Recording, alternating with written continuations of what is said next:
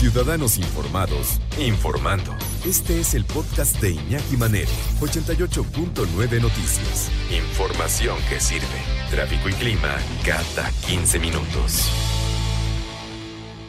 ¿Cómo andamos en cuestión de mamíferos marinos dentro de nuestra extraordinaria biodiversidad? Pues ya eh, ha, sido, ha sido desde hace ya eh, un par de años motivo de discusión, de pláticas, de preocupación por muchos, y debería ser preocupación y ocupación el asunto de la vaquita marina, el cuidado, la investigación del estado de salud de las especies marinas en nuestro país. Tenemos 11 mil kilómetros de, litorales de maravillas y tenemos muchos mamíferos marinos eh, extraordinarios.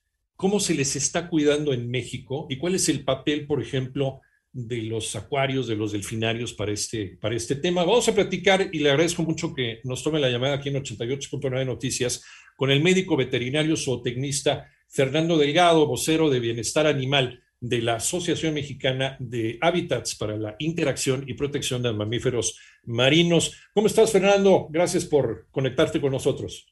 Al contrario, Iñaki, buenas tardes y gracias por la invitación y buenas tardes a todo tu auditorio. ¿Cómo está la salud de nuestros mamíferos marinos? Qué padre que preguntes eso. Hablar de salud podemos hablar de bienestar animal, que es una palabra que está muy, muy de moda hoy, que se ha puesto muy de moda. Y es importante que diferenciemos lo que es un bienestar animal de lo que es un cuidado animal. Claro. Cuidado animal es darles lo básico a los animales, que coman, que tengan agua, que pensemos que tengan salud y que vivan en algún lugar.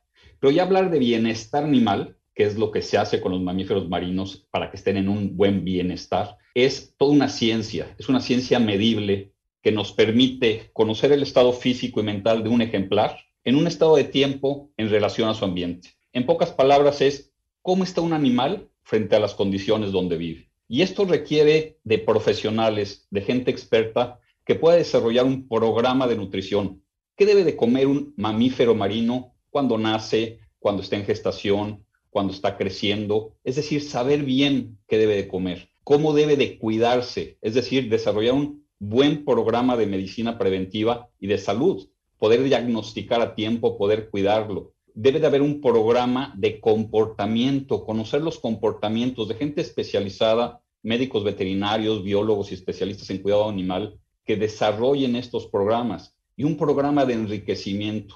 Y todo esto es la base para tener un correcto estado mental para todos los mamíferos marinos que se encuentran en estas instituciones zoológicas modernas. Ya hemos platicado hablando de instituciones zoológicas, Fernando, eh, el papel que tienen hoy por hoy los, los zoológicos, de ser un lugar de reclusión, se convirtieron en un lugar de resguardo, en un lugar de investigación, en un lugar de protección de especies, de tal suerte que lamentablemente hay muchas especies que están mejor en el zoológico que en su vida silvestre. Por el deterioro que ha tenido su medio ambiente y demás. ¿Qué pasa en este caso con los mamíferos marinos y su medio ambiente? Fíjate que acabamos de participar nosotros en el mayor estudio a nivel mundial, que llevó cinco años la realización del mismo, desde el 2017 a 2021, donde participaron 47, 43 organizaciones a nivel mundial de siete países y se, se hizo un estudio sobre 216 delfines, 13 belugas y 8 delfines de costado blanco y se usó para entender el bienestar animal.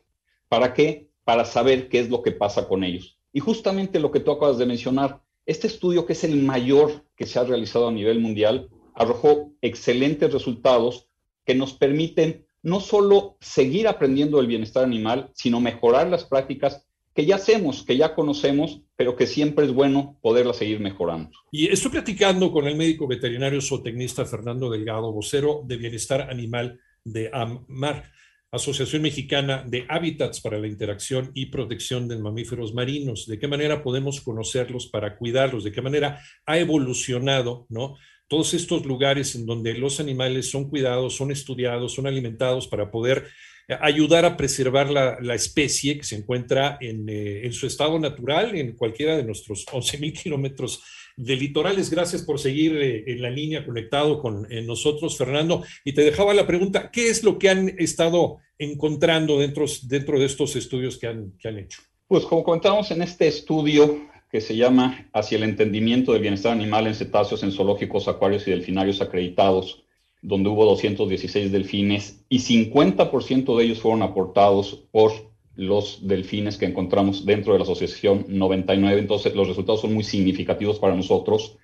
observamos que las investigaciones son consistentes con otros estudios que se han desarrollado y encontramos que los cetáceos bajo cuidado humano presentan un estrés similar o menor y tienen una esperanza de vida igual o mayor que sus contrapartes en vida silvestre. Esto es muy importante, ¿por qué? Porque siempre se dice que los animales bajo cuidado humano están en un estrés constante. Yo creo que todos los seres vivos de este planeta vivimos en estrés, el estrés una, es parte de nuestra vida, pero el demostrar que el estrés que presentan los ejemplares bajo cuidado humano es menor que el que presentan en vida silvestre es muy importante.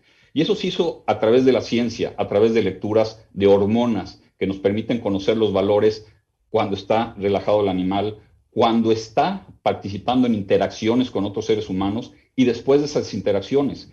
Y se demostró que están más relajados cuando tienen interacciones con los humanos. Este es otro de los hallazgos que se tuvo, donde se demuestra que esa interacción positiva con los humanos y el manejo adecuado de las poblaciones que se lleva a cabo es mucho más importante que el tamaño o las profundidades de los hábitats, porque muchas veces dice que son pequeños. De ahí surge otro de los grandes hallazgos en esta investigación, donde se demuestra que los animales bajo cuidado humano en estas instituciones zoológicas nadan mucho más que sus congéneres en vida silvestre. Hay que recordar que los mamíferos marinos que tenemos bajo cuidado humano son de la especie costera, que generalmente viven en aguas someras y se desplazan poco porque ahí tienen el alimento. Se desplazan mucho cuando no tienen el alimento. Pero aquí se demostró que los que se tienen bajo cuidado humano nadan 2.5 kilómetros por hora, mientras que los que se encuentran en vida silvestre nadan alrededor de 1.5. Entonces se demostró que también hay un mayor desplazamiento de estos ejemplares. Es decir, ciertas cosas que científicamente vienen a respaldar situaciones que ya conocíamos, que ya se habían hecho ciertos estudios, pero nunca con la magnitud del tamaño de este estudio que se realizó a nivel mundial. Nos dicen los, eh, los etólogos, los especialistas en comportamiento animal, por ejemplo, hablando de perros y gatos, que eh, si los tenemos como animales de compañía, tenemos que tenerlos ocupados mentalmente, ¿no? Para evitar algún tipo de problema, etcétera, problemas conductuales. Pasa lo mismo con los mamíferos marinos y la interacción que tienen con los seres humanos, este, Fernando. Efectivamente, cuando hablamos hace rato de bienestar animal, uno de esos pilares o dominios que llamamos nosotros es el comportamiento y la conducta. Y debe de existir todo un programa de enriquecimiento que permita mantener ocupados física y mentalmente a los ejemplares para que tengan una adecuada salud mental.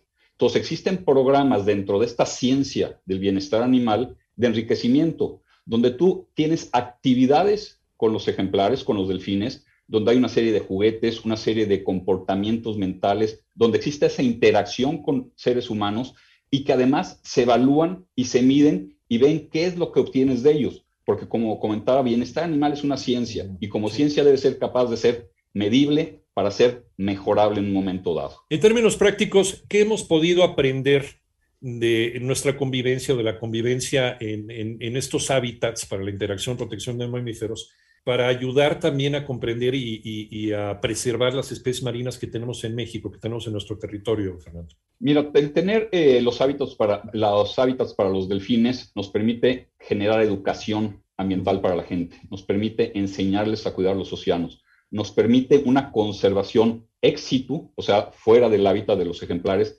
para conocerlos, para conocer todos sus valores sanguíneos, para saber cómo tratarlos, para ver de enfermedades. Todo esto se aplicó no con el éxito que se hubiera deseado por la cantidad tan pequeña que hay. Hace rato tú hablabas de la vaquita marina, pero todo el trabajo de los científicos y médicos veterinarios que participamos en el rescate de la vaquita marina se logró gracias a todos los conocimientos que se tienen en estas instituciones para poder tratar a animales como la vaquita marina o muchas veces como tenemos los varamientos en nuestras diferentes costas, ya sea de lobos marinos, ya sea de delfines de diferentes especies, y todo eso nos permite poder atenderlos y poder ayudar a estas especies, que algunas de ellas aún no están en extinción, pero tomemos en cuenta y seamos realistas, que el ser humano ha puesto su mano en todo en la naturaleza. Entonces, hablar hoy en día de vida silvestre o hábitats que ya no son eh, impactados por el ser humano, pues es un error, porque simplemente nuestros océanos tienen una circulación de barcos impresionantes acaba de haber el derrame petrolero en la zona de California. Hace un par de años tuvimos el derrame petrolero en la zona del Golfo. Hay sonidos, hay afectaciones y todo eso seguirá avanzando. Hay que ser realistas y hay que estar preparados conociendo a todos los mamíferos marinos que tenemos bajo nuestro cuidado y que lo logramos a través de este tipo de estudios, de trabajos en conjunto a nivel mundial para poderlos preservar. Yo me acuerdo un ejemplo eh, sobre esto, eh, este, este manatí que, que, fue adoptado ahí en la bahía de Chetumal, gracias a los ejemplares que estaban en cautiverio, se pudo saber más sobre el manatí y cómo cuidarlo para que siguiera viviendo ahí, para que incluso se encontrara con nuevos amigos. Bueno, ahí hay un ejemplo. ¿Cómo cambiar? ¿Cómo cambiar, eh, Fernando? Y nos queda un par de minutos nada más. ¿Cómo mejorar la percepción de la gente a estos lugares, a estos hábitats? Yo creo que mucho es con la ayuda de ustedes que nos permiten difundir lo que hacemos, que nos permiten difundir la ciencia, lo que se hace realmente, porque desafortunadamente en las redes sociales lo único que hacen es desinformar. Cualquiera se cree un experto y como te comento, hablan de cuidado animal como si fuera cualquier cosa. Y son muchos años, muchos años que llevamos muchos de nosotros, cerca de 30, 35 años, de equipos de veterinarios, de biólogos, de especialistas en cuidado animal, realmente entregando nuestra vida por estos ejemplares. Todos los invitamos para que conozcan realmente lo que hacemos, las instalaciones que tenemos. Y si me lo permites, para acabar, es importante que entendamos que los hábitats para delfines somos los verdaderos santuarios para estos ejemplares. Es donde se les da el bienestar animal que requieren, es donde están mejor cuidados y es lo que debemos de entender. Hay bienestar animal en los hábitats para los delfines en las instituciones zoológicas modernas. ¿Alguna página, alguna liga que nos pueda recomendar para saber más sobre esto que nos estás platicando? Eh, directamente en la Liga de la Mar, así como es, A-M-H-M-A-R, buscarlo www.amar, y ahí está toda la información que podemos proporcionar de todo esto, y de ahí los direcciona a las diferentes compañías que somos miembros de esta asociación, donde tenemos páginas de educación ambiental para seguir creciendo y aprendiendo y conservando los océanos y los litorales que tú mencionas de nuestro país. Fernando Delgado, vocero de Bienestar Animal de la Asociación Mexicana de Hábitats para la Interacción y Protección de Mamíferos Marinos. Gracias, gracias por tu tiempo y te mando un abrazo, Fernando. Al contrario, Iñaki, muchas gracias. Un abrazo de vuelta.